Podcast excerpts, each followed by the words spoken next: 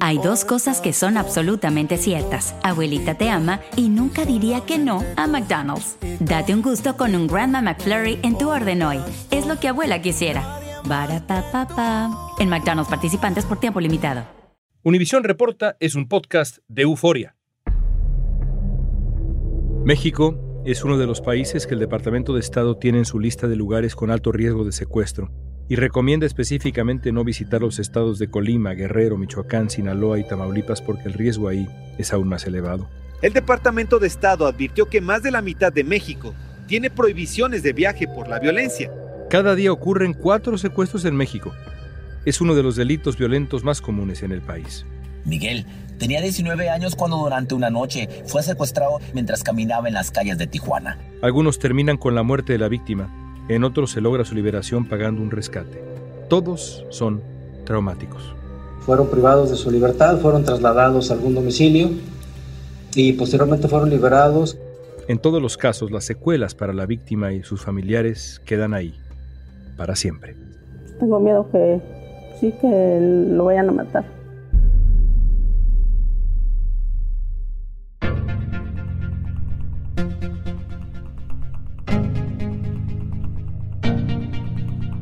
El infierno tan temido es un libro que intenta explicar el fenómeno del secuestro en México. Reúne testimonios de las víctimas y también de los secuestradores, como el de los Arismendi que aterrorizaron al país en los años 90 secuestrando y mutilando a sus víctimas.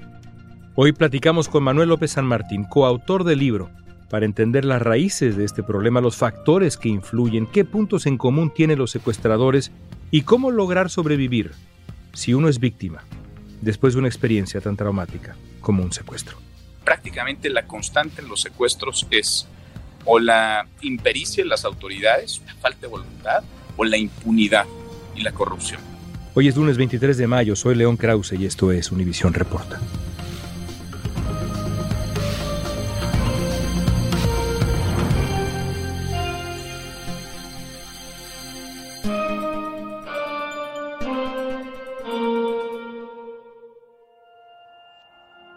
Soy Manuel López San Martín, soy periodista, soy politólogo, escribo una columna de política en el Heraldo de México y soy sobre todo un apasionado de México, soy un observador de la vida pública. Manuel, ¿por qué hacer un libro hoy sobre el secuestro en México? Hemos normalizado el secuestro, León, como hemos normalizado en nuestro muy agraviado país la comisión de delitos. Estamos acostumbrados a contar cifras, a dar a conocer datos, a de pronto adentrarnos en algún delito, en alguna comisión de delito que acapara los reflectores, que es más llamativa, pero no pasa nada, no trascendemos de ahí. Y el secuestro, vaya, no es que haya comenzado ahora o se haya detonado en estos momentos, es un delito que tiene muchos años, décadas ocurriendo y nada cambia, nada pasa. Se apilan las carpetas de investigación en las oficinas de las fiscalías, de las procuradurías, van fiscales, vienen fiscales, cambian aparatos de gobierno enteros, llegan partidos, nuevos jugadores y sigue manteniéndose el mismo drama. Y la reflexión que nosotros teníamos al momento de pensar por qué escribir un texto como este o por qué darle voz a quienes están escribiendo sus testimonios es cambiemos la realidad en la que estamos viviendo, entendiendo cómo es que llegamos a donde estamos. Y esa es un poco la intención, provocar una reflexión para comprender los contextos, los núcleos familiares, las historias delictivas, cómo llegamos a donde estamos, porque si no entendemos cómo llegamos, difícilmente vamos a poder salir de esa espiral de violencia que nos consume como país. El libro tiene dos caras de una misma y trágica moneda, la historia de los secuestradores y la de sus víctimas. ¿Qué buscaban ustedes, tú y tu coautora Saskia Niño de Rivera, eh, al ofrecer ambas versiones en un solo libro? La intención fue, en primer momento, hablar de las víctimas, de las sobrevivientes, de los sobrevivientes. Y era, digamos, nos pareció un ejercicio de justicia mínima ponerles nombre, historia a quienes han sufrido y sobrevivido un secuestro. Y con el correr, digamos, del desarrollo del texto, dijimos, esta historia no está contada del todo, esta historia no la estamos viendo completa, esta película no la tenemos completa, si no escuchamos a los perpetradores, a quienes ejecutaron el secuestro, a quienes reconocen además haber participado, no en uno, en varios secuestros, porque además son testimonios y casos muy sonados, muy duros, algunos de ellos, y a quienes incluso con toda crueldad, con toda frialdad, reconocen haber quitado la vida a sus víctimas, a quienes estuvieron en cautiverio. Entonces nos parecía que después de tener esas dos caras de la misma moneda, había que retraernos, había que no juzgar. Sabemos que los criminales, quienes cometen un delito de esta gravedad, de esta hazaña, deben estar en una cárcel, deben de pagar, por supuesto, sobre el daño que le hicieron a la sociedad. Pero no era el papel de este texto ni de nosotros, mío como periodista, de Saskia como activista, sino que intentábamos mostrar, visibilizar una realidad, humanizar lo inhumano, porque creemos que entender para poder cambiar. Y para entender hay que escuchar primero. Y esa es la intención. Escuchar la voz de quienes sobrevivieron y escuchar la voz de quienes ejecutaron un secuestro. ¿Cómo consiguieron hablar con ellos? Saskia tiene muchos años caminando las cárceles de este país. León ha entrado a decenas de prisiones, ha platicado con cientos de criminales, de presuntos criminales, ha tenido la oportunidad, además de establecer vínculos reales con quienes están privados de la libertad y aislados prácticamente. Cuando te acercas con los secuestradores, con quienes tienen además sentencias de muchos años, te das cuenta que tiene una gran necesidad de hablar, tiene una gran necesidad de expresar, de explicar, de mm, dar a conocer lo que ellos pudieron pensar o lo que ellos eh, vivieron durante la comisión de su delito.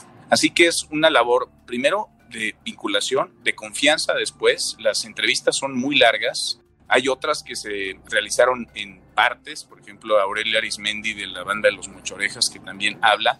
Son entrevistas, digamos, por fragmentos, porque hubo conversaciones con él, hubo conversaciones con Daniel Arismendi, su hermano.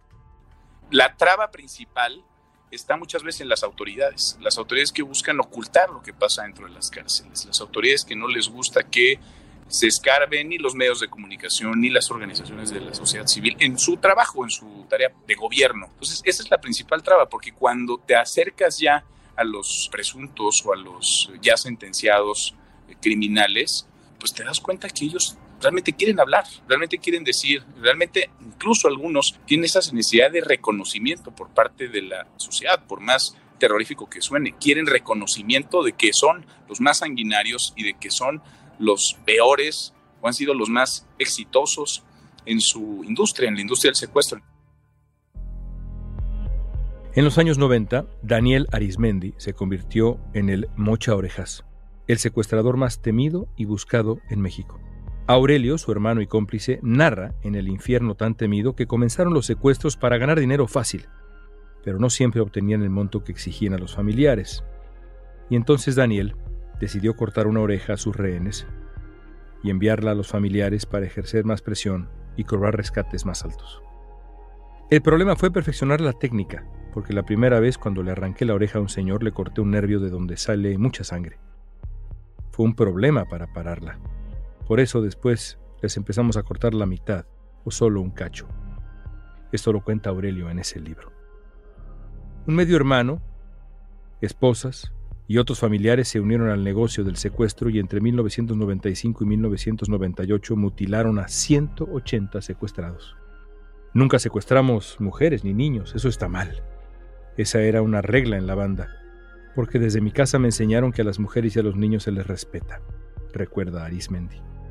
En 1998 la policía detuvo al Mochorejas y a sus cómplices. Hay que decir, para quien esté escuchando esto y no sea mexicano, que estamos hablando de los protagonistas de las pesadillas de todos nosotros en los años 80 y los años 90. Hace poco le escuché a tu coautora Saskia Niño de Rivera que hablar con ellos es como hablar, y así dice Saskia, con el diablo en persona. ¿Estás de acuerdo? Sí, porque es la maldad encarnada y porque en muchos de ellos no hay un dejo de culpa, mucho menos de arrepentimiento. Se arrepienten de que los detuvieron, se arrepienten quizá de algún error estratégico que los llevó a una cárcel, pero no se arrepienten del hecho. Y eso nos resulta más ilustrativo todavía para comprender, para dimensionar qué pasó, ¿Qué se rompió en el camino, en la vida, en la niñez, en la juventud, en la trayectoria de cada una de estas personas que son capaces de privar de la vida a otro ser humano y de quitarle la vida con sus propias manos? Aurelio Arismendi, por ejemplo, explica en el libro, nosotros no queríamos hacerle daño a la gente, incluso cuando empezamos con lo de las mutilaciones le dábamos chance a la familia de que nos diera el dinero sin contratiempos, desde un principio, pero ellos se negaban. Por eso creemos que es muy importante escuchar las historias, para comprender en dónde están esos incentivos a veces que no dimensionamos, esos incentivos sociales, ese horror de lo que vivimos, que a veces desdibuja, trastoca infancias, juventudes, entenderlos, insisto, no para juzgarlos, entenderlos para cambiar o para tratar de cambiar. Sí, ellos rara vez se arrepienten, rara vez tienen culpa, algunos de ellos han pedido perdón, lamenta las condiciones, pero para ellos era, y eso es más grave todavía, para ellos era su forma de vida, para ellos era su trabajo, para ellos ella lo que era, digamos, normal en el contexto en el que crecieron y se desarrollaron a ser. En enero, 114 personas fueron secuestradas en México, 29.5% más que en el mes anterior, según un informe de la ONG Alto al Secuestro. En el mismo informe explican que de esos 114 casos las autoridades solo contabilizaron 34, es decir, quedaron fuera de las estadísticas el 70% de las víctimas. Alto al secuestro y otras organizaciones han advertido que la opacidad en las cifras es un problema recurrente a la hora de llevar las estadísticas del secuestro en México. Por ejemplo, citan que al final del mandato de Enrique Peña Nieto se encontraron 256 carpetas de investigación que no habían sido reportadas al Sistema Nacional de Seguridad Pública la organización Observatorio Nacional Ciudadano presentó un informe que incluye casos de secuestro, escuche usted, de trabajadores de limpieza y de la construcción por los que... Se escucharon algunos disparos y aseguran haber visto al menos 14 camionetas donde presuntamente viajaban los secuestradores. Dime tres factores en común que encontraron ustedes entrevistando a los secuestradores. ¿Qué comparten? Primero te diría la deshumanización absoluta. Es decir, la persona deja de ser persona. Su víctima, su secuestrado, deja de ser persona. Se convierte en un bulto en todo caso. Es decir, lo reducen al mínimo y entonces no hay, no hay empatía. Entonces es la deshumanización en primer lugar. Segundo, es la carencia de respeto a la autoridad, porque prácticamente la constante en los secuestros es o la impericia de las autoridades, la falta de voluntad, o la impunidad y la corrupción pocos secuestradores comienzan dedicándose al secuestro. Vienen de una carrera delictiva que comenzó quizá robando vehículos, asaltando en el transporte público y el andamiaje institucional está mal diseñado, los incentivos están mal alineados que no solamente la corrupción, sino que la impunidad permite que estas carreras delictivas crezcan. Entonces, una ausencia, digamos, de respeto a la autoridad y creo que eso es una constante. Y tercero, te diría un alejamiento por completo de la sociedad. Es decir, no se asumen parte de la sociedad, no se asumen parte de un todo, de un país, de una nación, no generan vasos comunicantes, vínculos afectivos. Trabajan para sí porque es lo que tienen que hacer. En todo caso, algunos pensarán en sus familias, pero otros ni siquiera eso. Entonces, creo que esos tres factores los podrían entrelazar, los podrían eh, unir eh, más allá de sus historias y de sus casos, digamos, particulares y de sus trayectorias específicas. Esto no solo se resuelve con policías ni con cárceles. Aquí tenemos que atender el fondo, que haya bienestar material y bienestar del alma. La política de abrazos y no balazos no ha funcionado y eso el mismo presidente lo sabe. ¿Te parece que son un producto congruente de una sociedad como la mexicana? Algunos de ellos sí, te diría que sí, porque es la descomposición, es la podredumbre. Más estamos hablando de quienes están detenidos, pero hay muchos otros eh, delincuentes que no lo están. Hay muchos otros que siguen operando. Hay muchos otros que se salen con la suya.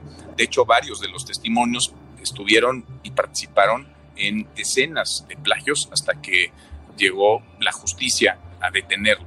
No sabemos realmente qué ocurre, qué sucede y las víctimas del otro lado tampoco tienen ese acceso a la procuración e impartición de justicia. Porque la constante en el segundo tramo del texto es que no llegó la justicia nunca, que no hubo detenciones, que salieron de su plagio y que en las familias, en las respectivas familias, se dio carpetazo, se dio vuelta a la página y no llegó la justicia nunca para las víctimas. Nos has dicho, y ahí está en el libro además, que no hay arrepentimiento en la mayoría de estos hombres. ¿Cómo explicas esa frialdad? Es decir, uno imagina que la reclusión, la penitenciaría, te lleva precisamente a eso, a la penitencia, a la reflexión, al arrepentimiento. Y sin embargo, en este caso, no hay eso. ¿Por qué? No hay arrepentimiento, menos en una prisión, León, porque las cárceles en este país están podridas. Porque las cárceles en este país son el reflejo, no de lo peor de la sociedad, son el reflejo de la sociedad. Es un microcosmos de lo que sucede en las calles. Para terminar con la delincuencia en las calles, tendríamos que terminar primero con las formas de hacer reinserción nula en las cárceles de este país, donde priva el autogobierno, el cogobierno en todo caso, en donde la corrupción está enraizada. Si tenemos como sociedad una deuda pendiente, si no volteamos a ver el sistema penitenciario, difícilmente vamos a lograr mejorar las condiciones de seguridad, de violencia, llegar con un poco de mayor paz y tranquilidad todos a nuestras casas todos los días, todas las noches. No hay arrepentimiento en los perpetradores y tampoco lo hay cuando están en la cárcel, así sea por décadas, Daniel Arismendi, que tiene más de 10 años, 20 años eh, detenido, porque no hay empatía la sociedad, porque están deshumanizados absolutamente. Él te dice, yo ya soy exitoso, porque yo soy el secuestrador más sanguinario en la historia de este país. Y eso es un timbre de orgullo para él. Sus incentivos no se parecen, quiero pensar, a los nuestros, a los de quienes nos están escuchando. Sus incentivos están en otro lado. Y por eso creo que es muy importante ir a sus testimonios. ¿Qué pasó en su niñez? ¿Qué pasó en su círculo afectivo? ¿Hay alguna constante en la infancia? En muchas ocasiones hay abandono, hay abandono no necesariamente físico, hay abandono emocional y eso es parte de la dinámica también que se construye, sobre todo en las grandes ciudades en países como el nuestro, en donde hay poco tiempo para pasarlo con la familia, en donde vives con un extraño muchas veces, ¿no? No se conocen realmente ni qué hacen, ni qué quieren, ni en qué anda cada uno de los integrantes de la familia.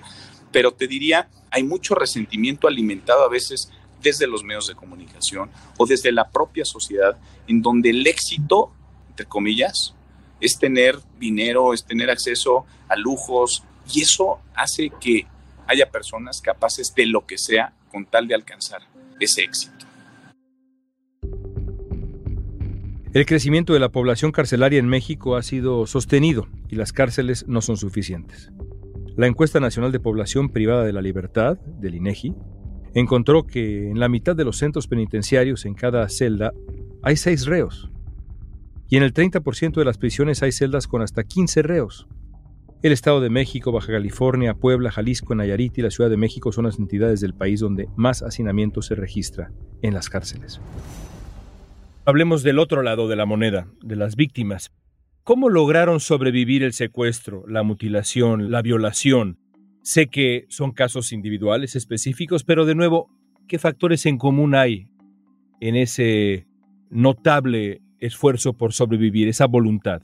Yo creo que muchos, si no es que todas y todos de quienes nos comparten su testimonio como sobrevivientes, se conocieron, se reconocieron en una circunstancia tan extrema como un secuestro. En el libro hay quienes estuvieron privados de la libertad durante algunas semanas y hay quienes como Alberto, un empresario poblano, estuvo prácticamente 300 días. Ni siquiera te diría en un cuarto, en una caja de dos por dos, de dos metros por dos metros. Ahí hacía todo, ahí dormía, ahí se ejercitaba, ahí iba al baño. Nunca vio un rostro en esos 300 días, porque nunca le permitieron voltear a ver a sus agresores, ni siquiera los ojos. Siempre cuando entraban a dejarle comida, cuando entraban a dejarle algún libro, él tenía que voltearse, pararse en la esquina y mirar hacia un sitio que no estuvieran ahí sus captores, viendo hacia abajo. La constante en ellas y en ellos sí te podría decir, León, que es fueron a su esencia, fueron a lo más profundo, porque una circunstancia tan extrema como estos los llevó a tocar la profundidad del piso y más abajo todavía todos en algún momento estuvieron, pensaron en la posibilidad de quitarse la vida, se sintieron abandonados por su familia, porque es parte del juego psicológico, de la tortura psicológica de los secuestradores para con ellos, el responsabilizar a la familia y no a quienes están ejecutando el delito de tenerlos privados de la libertad. Todos dudaron de sus seres queridos, todos dudaron de sí mismos. Adiós, llorar, desesperación. En ratos era ya resignación, llegó, a mí me llegó a pasar de decir, bueno, ya, lo que Dios quiera. No fue así como golpearnos y todo, en sí nada más fue como el encierro y eso es lo que te parte porque no sabes tú qué es lo que va a pasar. Y en términos generales, ¿cómo fue su relación con sus secuestradores? Ya nos decías de este hombre que ni siquiera pudo verlos, hablar con ellos mínimamente, pero ¿hay una relación posible o desde la deshumanización no hay ninguna relación posible? Sí hay relación posible, hay quien incluso te diría se enamoró, entre comillas, de su captor. Hay quien encontró apoyo, un amigo, alguien que les escuchaba en cautiverio porque también dentro de las propias bandas, sobre todo las que están más organizadas, se juegan diferentes roles. Está el que es más duro, que da las indicaciones para lastimar, para golpear, para agredir, para torturar física, psicológicamente. Y luego está la mano amable, siempre que llega, que consuela, que incluso tiende la mano, preste el hombro para que la víctima se recargue en él. Entonces, diría, depende la organización y la complejidad de la organización de cada una de las bandas. En el caso de Alberto, que te comentaba, él no tiene elementos, digamos, para saber quiénes fueron, pero te describe acentos extranjeros, te describe un modus operandi muy bien hecho, muy bien realizado por profesionales, por quienes, vaya, eran todo menos improvisados. Y hay otros casos de aquellos que pues quizá iban a secuestrar a una persona y en el camino se encontraron a otra y decidieron llevar a las dos al mismo apartamento. Eh, sin tener mayor preparación o información sobre la persona. Entonces, también ahí, digamos, en esa industria, pues hay quienes son más entre comillas, profesionales y quienes son improvisados. Y en buena medida eso también eh, permite que las personas en este momento extremo, por la propia desesperación, y creo yo sentido humano, de lo más humano y vulnerable del mundo, pues traten de establecer algún vínculo, el que sea algún vínculo afectivo con alguien que por lo menos les dirija la palabra, que por lo menos les dé alimento, les acerque un libro, les haga sentir personas en un momento en el que son un objeto, una mercancía. Cuando los familiares se niegan, los empiezan a golpear y los graban para poderlos mandar estos videos a la familia. Él me dijo, mamá, paga el dinero, por favor. El joven fue expuesto a todo tipo de torturas, pues tanto físicas como psicológicas. ¿Qué pasó, papá? Hasta que se ponga morado. Necesitamos que se apure con el dinero, se va a poner morado. Los secuestros son una forma de violencia que deja secuelas como estrés postraumático, pensamientos intrusivos, deterioro de la memoria, miedo a que el suceso se repita, ansiedad, sentimiento de culpa, depresión, ira y problemas en interacciones personales. Todo esto según la Asociación Americana de Psicología.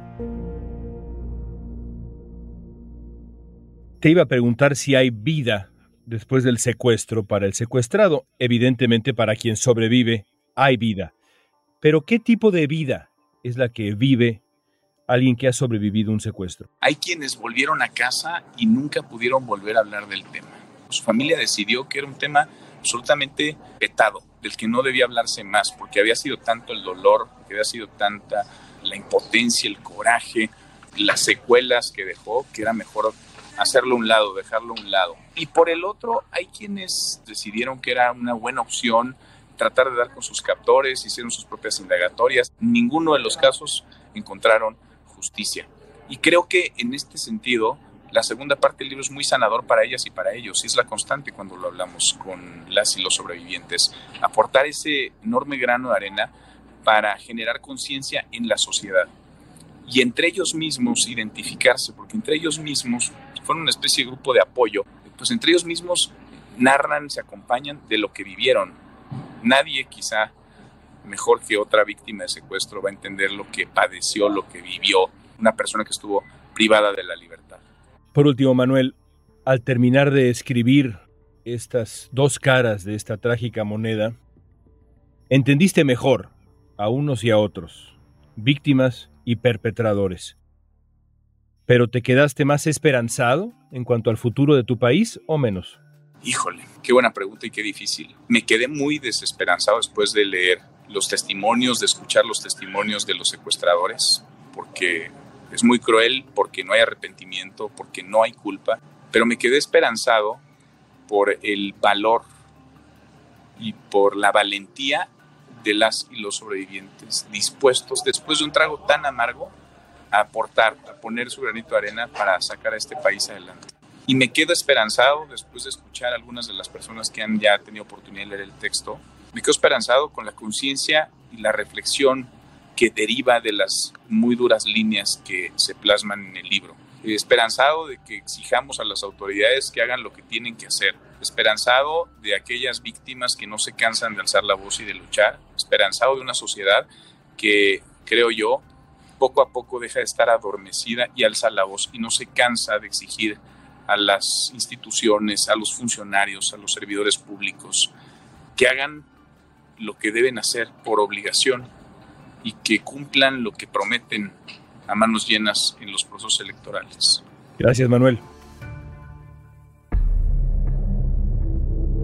Los secuestros en México siguen aumentando, según datos del Observatorio Nacional Ciudadano y muchos no se denuncian por falta de confianza en las autoridades. En el libro El infierno tan temido, Arismendi el Mocha Orejas dice tener la fórmula para terminar con los secuestros. Dice, ¿por qué no empiezan con los niños? Les empiezan a dar de comer bien, les dan buena escuela para que tengan una academia y otra cultura y se acabe todo esto.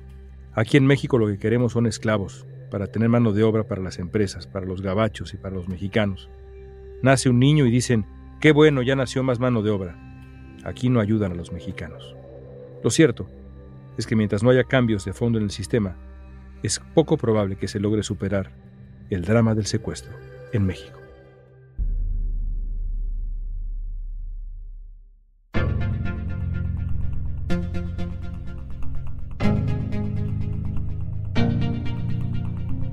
Esta pregunta es para ti, sobre todo si eres mexicano, aunque el secuestro ciertamente no es un problema exclusivo de México, ni mucho menos.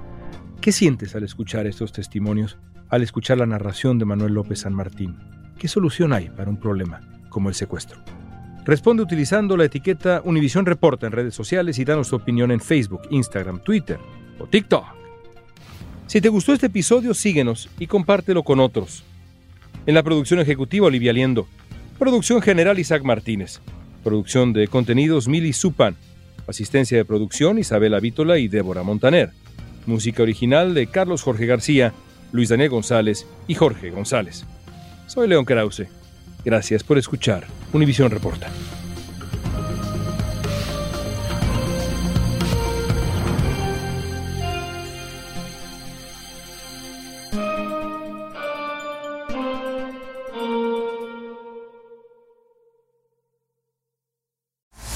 ¿Qué tal amigos? Soy Sandarti y quiero invitarlos a mi nuevo gran show llamado Cash, el peso del dinero. Yo seré el conductor. Aquí están sus cuatro posibles respuestas, pero tendré como capitanes a Doña Lucha y Albertano. Ustedes van a tener que jugar debajo de esas cajas. Si responden bien, no corren ningún peligro. Pero si llegan a fallar, quedarían inevitablemente aplastados. El nuevo Game Show. Cash, el peso del dinero. A partir del domingo 9 de junio a las 8. Por Univisión.